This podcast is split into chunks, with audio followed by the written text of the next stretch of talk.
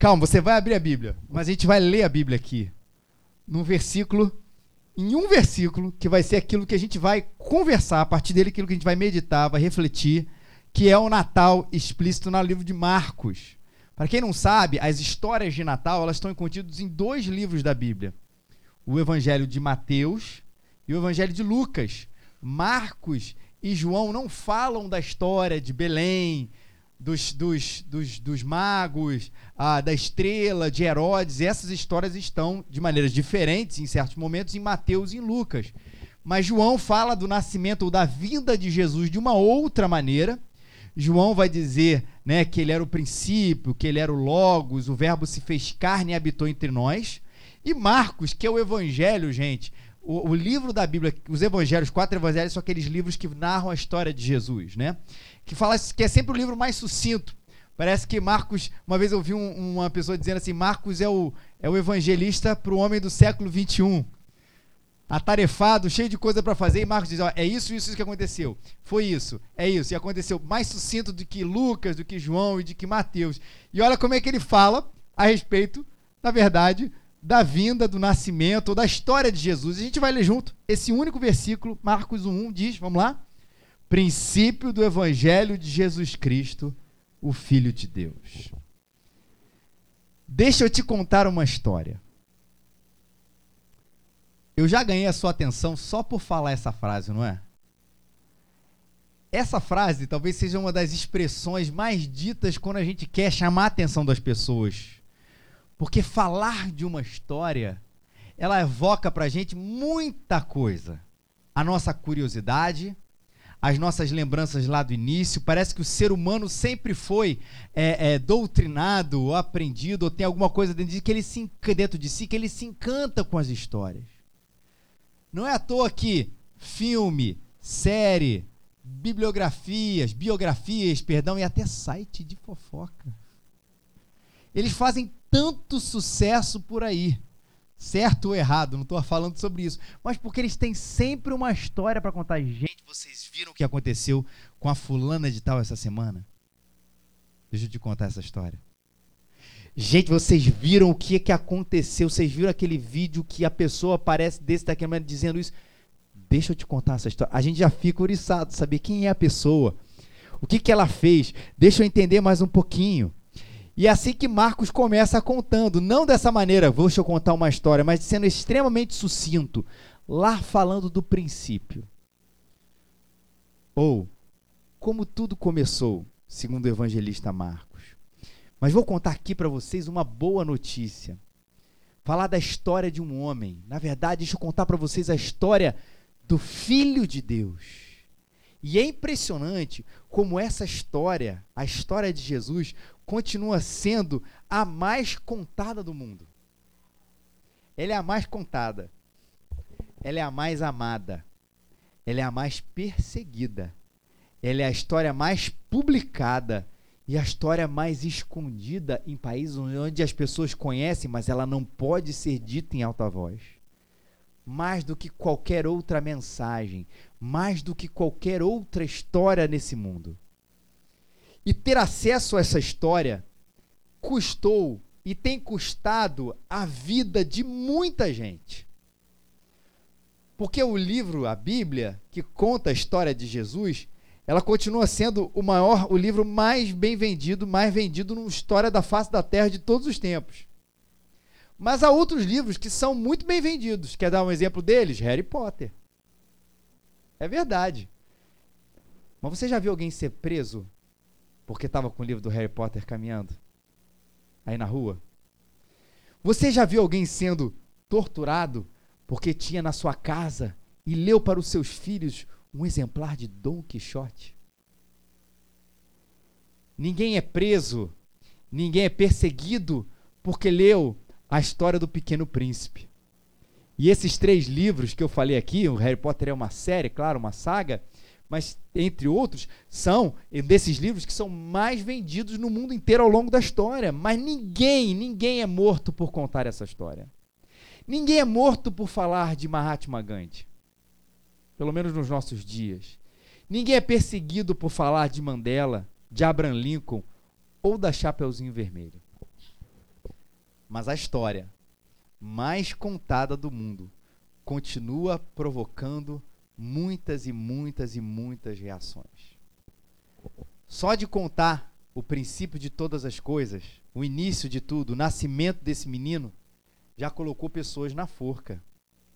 Já colocou pessoas presas, já colocou pessoas diante de leões para serem devorados. E o que você não pode sair daqui, graças a Deus, ainda nesse país nós temos essa liberdade de falar dessa história. Você não pode sair daqui sabendo que essa história não é apenas mágica. Apesar de toda a magia que evoca esse final de ano. Mas essa história não é mágica, ela é transformadora. E no Evangelho de Marcos, ela começa com uma trombeta anunciando a respeito desse rei. Que trombeta é essa? A palavra princípio. Marcos está falando a respeito de um homem, também muito conhecido e muito falado nessa final de ano, que é João Batista, primo de Jesus Cristo. E por que, que a gente fala de trombeta, fala de princípio, fala de trombeta? Porque ele era aquele que iria anunciar a vinda do menino, na verdade, a vinda do rei, do rei Jesus. Marcos 1, depois dos dois versículos seguintes, está dizendo: conforme está escrito no profeta Isaías: Estou enviando à tua frente meu mensageiro que preparar o teu caminho. A voz do que clama no deserto: Preparai o caminho do Senhor, endireitai as suas veredas. Essa história começa com um prelúdio. Essa história começa com alguém tocando um som estridente, como uma trombeta, o princípio, para dizer o quê? Ele está chegando. Quem toca trombeta, gente, claro que tem o seu valor. Ele está ali gerando, como eu disse, expectativa, gerando esperança, mas a história não é sobre a trombeta. A história não é sobre aquele que iria tocar trombeta. A história era sobre o evangelho de Jesus Cristo. O princípio, João Batista anunciando, vai falar do Evangelho de Jesus Cristo. Ah, que palavra mais bonita. Evangelho. Se um dia eu posso ser acusado de ser repetitivo, que eu seja repetitivo, porque eu falo muito dessa palavra. Talvez seja uma das palavras mais importantes hoje. Palavra que significa literalmente boas notícias. E a gente vai lembrar que é boas notícias, evangelho, Natal são palavras, são conceitos muito identificados, muito parecidos, muito juntos um com o outro. Tanto é que no nascimento de Jesus, ou nas histórias do nascimento de Jesus, o anjo disse para Maria: Não temas, porque vos trago novas de grande alegria para todo o povo. É que hoje na cidade de Davi vos nasceu o Salvador, que é Cristo Senhor. Não foi para Maria, para os pastores. É o anjo, vos trago boas notícias, boas novas, vos trago o evangelho de grande alegria para todo o povo. E o registro de Mateus é esse sim para José. Tendo José isso em mente, um anjo do Senhor apareceu-lhe em sonho, dizendo: José, filho de Davi, não temas receber Maria, tua mulher, pois o que nela foi gerado é do Espírito Santo. Ela dará luz a um filho, que darás o nome de Jesus, porque ele salvará seu povo dos seus pecados é onde a história de Lucas, que Lucas conta, e a história de Mateus, que Mateus conta, elas se unem. Eis que eu trago para vocês uma boa notícia, ou as boas notícias de grande alegria. E a gente vai para Mateus. Que boas notícias são essas? É que nasceu Jesus, que salvará o seu povo dos seus pecados. O Evangelho de Jesus Cristo. Nasceu aquele que salvará o povo dos seus pecados. Veja bem, nós amamos, amamos a ceia de Natal. Nós amamos a rabanada de Natal. Meu coração, minha alma, minha força e entendimento já estão ansiosos pelo dia de amanhã, daquela quentinha que você já sabe que acompanha com café, antes, durante e depois no dia seguinte. A gente ama palavras como paz, esperança e amor, mas o coração da mensagem de Jesus, o coração do Natal é: ele veio salvar o povo dos seus pecados. E por que que isso, gente? Por que que essa mensagem é tão importante? Em primeiro lugar, porque o evangelho está sendo esquecido. E não está falando de Natal. No Natal a gente está relembrando ele, mas o Evangelho de Jesus está sendo esquecido na vida. E é tão estranho, e é tão estranho, porque a gente não está falando que Jesus está sendo esquecido. Ele continua muito bem lembrado. Mas o evangelho de Jesus é que ele está continuando a ser esquecido. E aí que eu vejo, faço uma, uma, uma analogia aqui complicada para a gente entender. Esquecer o evangelho de Jesus e lembrar de Jesus é imaginar uma festa de casamento. O pastor está ali, a igreja está cheia, está tudo lindo, mas só deixaram de lado a noiva e o noivo. O resto tudo é um casamento normal. Espera aí. Esquecer o evangelho de Jesus e lembrar de Jesus é como isso. É imaginar uma casa pronta. Minha casa ficou linda. Tem um piso belíssimo. A gente só não tem o teto e as paredes. O resto, a nossa casa está maravilhosa. Assim tem sido Jesus Cristo sem o Evangelho. Um dia desses mesmo, gente, eu estava lendo. A gente tem um livrinho de Natal para as crianças lá em casa que conta a história, aquele livro bonitinho que você aperta um negócio, é uma musiquinha. Todo pai sabe o que é isso, né? Aperta um negócio, é uma musiquinha. O outro é, é, é a vaquinha mugindo, o outro é não sei o quê. E esse era sobre o Natal de Jesus. Coisa bonita. Os personagens estavam bem desenhados, o livro super bem acabado e a história resumida, mas assim, bem, bem, bem fiel à Bíblia, né? Da história de Jesus, do nascimento dele, do anjo anunciando, tudo isso. Mas aí termina, na última frase, termina da seguinte maneira: O menino Jesus nasceu. Ele veio trazer paz e esperança para o mundo. Aí eu fico assim, não. Tá tudo bonito, o sonzinho tá legal, as histórias estão bem desenhadas, a cronologia bíblica ali, do jeito como a gente normalmente conta o Natal, cronologia de Natal, um outro sermão, porque a gente as coisas não são bem assim, cronologicamente falando, mas estava ali tudo certinho, mas ele só deixou de lado o principal, porque Jesus não veio trazer paz e esperança para o mundo. Jesus veio trazer salvação para o mundo. E a salvação de Jesus para o mundo, sim, traz como consequência paz. E ela traz como consequência esperança. Mas o que ele veio fazer é trazer salvação. E aí eu de birra, como é que eu leio isso lá em casa? Porque Jesus veio trazer salvação, João e Arthur, e paz e esperança para o mundo. Porque a notícia principal de Jesus é essa. E quem está contando isso, como eu disse, não é a visão da igreja Raízes, ou a minha, ou coisa parecida. Não. Se você ler a história de Jesus, se você ler a Bíblia, você vai ver que o que está escrito de Gênesis ao Apocalipse é a palavra salvação. É o Evangelho, a boa notícia. O homem pode ser salvo através de Jesus Cristo. Mas que história é essa? Lá atrás, no início, sim, de todas as coisas, o homem foi criado por Deus. Mas esse homem, ele decidiu, ele optou por uma vida sem Deus, quando ele o desobedece. Lá os nossos primeiros pais. E essa desobediência faz com que o pecado reinasse, entrasse de fato nesse mundo. E o que, que isso gerou? Uma separação entre o homem e Deus. Esse homem e esse Deus rompem o relacionamento. Na verdade, o homem rompe o relacionamento com Deus a partir do momento que ele o desobedece. Como quem diz: pode deixar que eu tomo conta da minha vida. Pode deixar que eu tomo conta desse mundo. E essa, esse rompimento, ele não poderia ser consertado mesmo que o homem percebesse o seu estado, mesmo se ele percebesse o seu estado, ele não poderia fazer absolutamente nada para consertar esse rompimento. Seria mais fácil você consertar. Pensa naquelas represas enormes e de repente vem uma rachadura.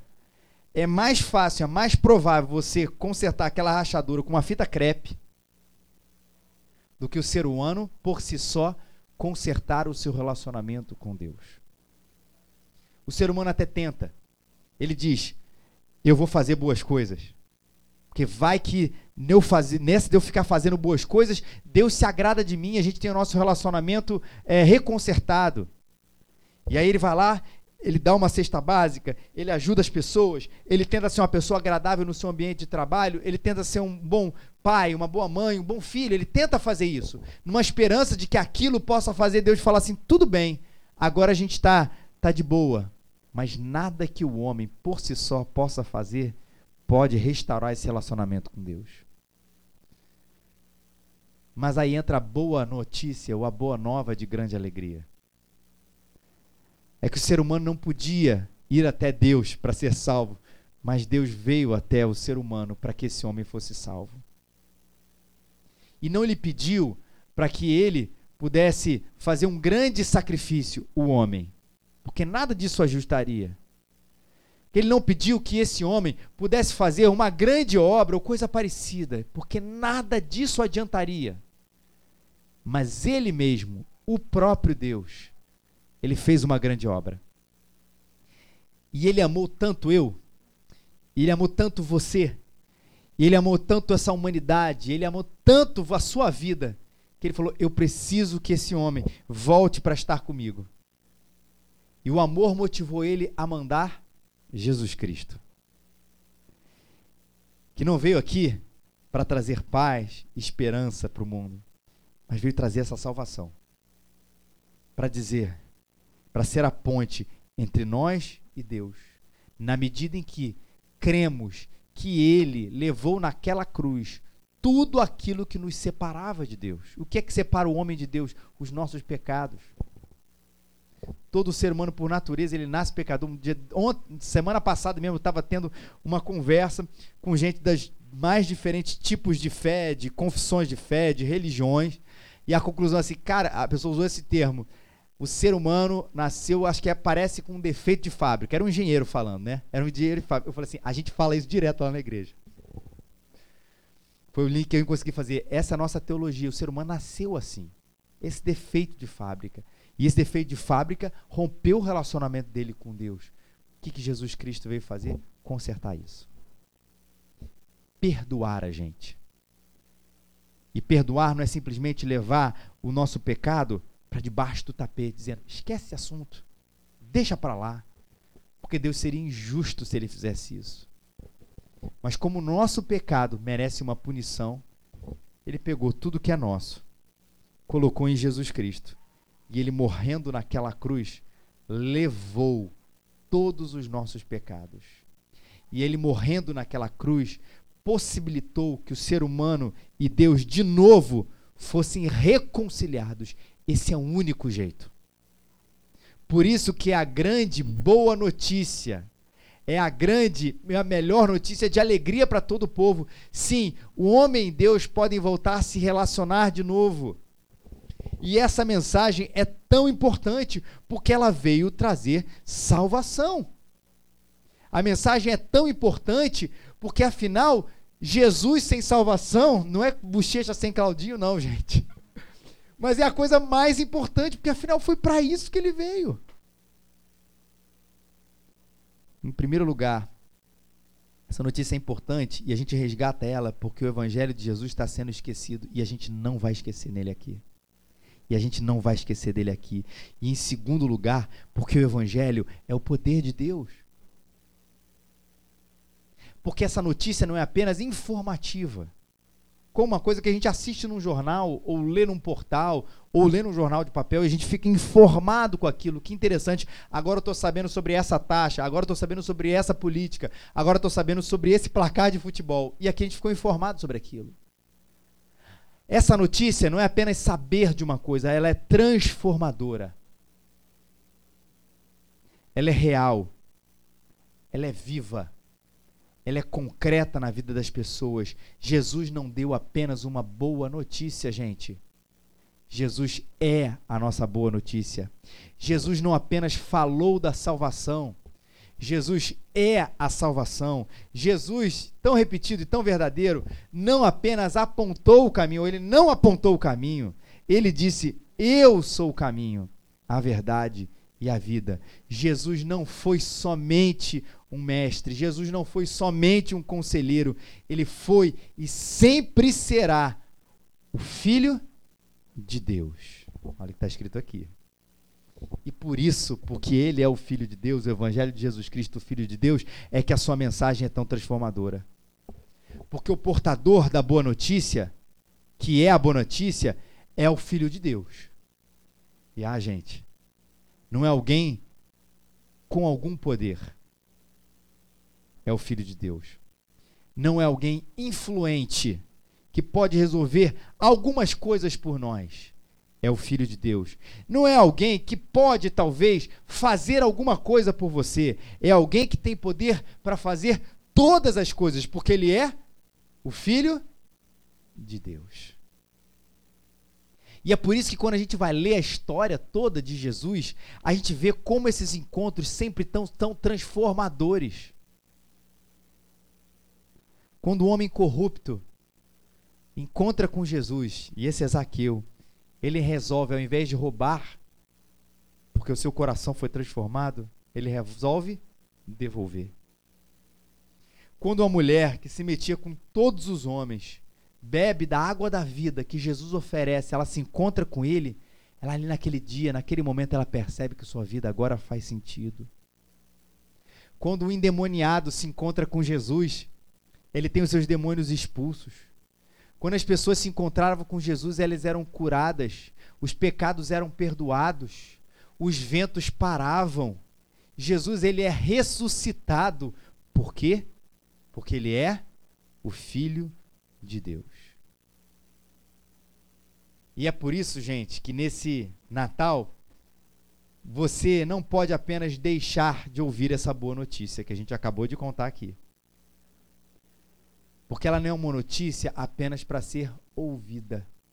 Ela é uma notícia para ser crida. Quando Marcos fala isso, vai haver uma trombeta.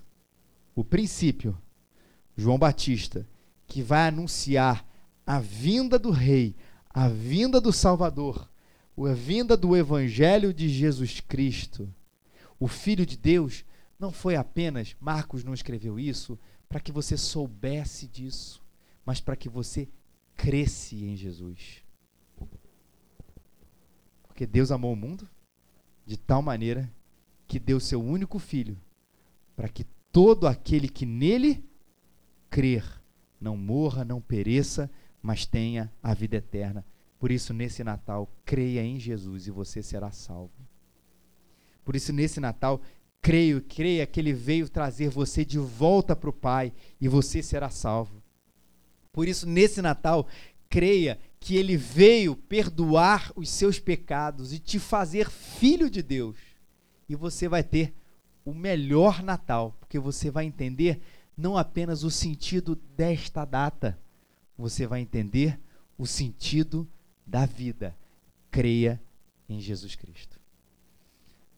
Sobre esse homem, Jesus, James Allan Francis, uma vez escreveu: Ele nasceu numa vila obscura, filho de um camponês. Cresceu em outra vila, onde trabalhou como carpinteiro até os 30 anos então, por três anos, foi pregador itinerante. Ele nunca escreveu um livro, nunca teve um escritório, nunca constituiu família, nem teve casa. Ele não foi para a faculdade, nunca viveu numa cidade grande, nunca viajou a mais de 300 quilômetros do lugar onde nasceu. Nunca realizou as coisas que normalmente acompanham a grandeza. Ele não tinha credenciais, a não ser ele mesmo. Tinha apenas 33 anos quando a onda da opinião pública voltou-se contra ele. Seus amigos fugiram. Um deles o negou. Foi entregue a seus inimigos. Sofreu zombarias durante o seu julgamento. Foi pregado numa cruz entre dois ladrões. E enquanto estava morrendo, por meio de sorte, seus executores disputavam suas roupas, a única coisa material que tivera. Quando morreu, foi colocado numa sepultura emprestada por compaixão de um amigo. E agora? Vinte séculos se passaram e hoje ele é a figura central da raça humana. Sinto-me plenamente confiante quando digo que todos os exércitos que já marcharam, todos os navios que já navegaram, todos os parlamentos que já discutiram, todos os reis que já reinaram colocados juntos, não influenciaram a vida do homem nesta terra quanto aquela vida solitária. Jesus. Creia nele e você será salvo. Isaías 9:2 diz que o povo que andava em trevas viu uma grande luz e resplandeceu a luz sobre os que habitavam na terra da sombra da morte. A linguagem de Isaías, de maneira diferente, é justamente para falar sobre isso. O que, que ele é a luz desse mundo? O que, que é o povo andava em trevas? O povo não sabia, o povo não conhecia, o povo não entendia qual era o sentido da vida. E naquela mesma região havia pastores que estavam no campo à noite, tomando conta do rebanho. E um anjo do Senhor apareceu diante deles, e a glória do Senhor os cercou de resplendor, e ficaram com muito medo. Mas o anjo lhes disse: Não temais, porque vos trago novas de grande alegria para todo o povo. É que hoje na cidade de Davi vos nasceu o Salvador, que é Cristo Senhor. E este será o sinal para vós: achareis um menino envolto em panos, deitado em uma manjedoura.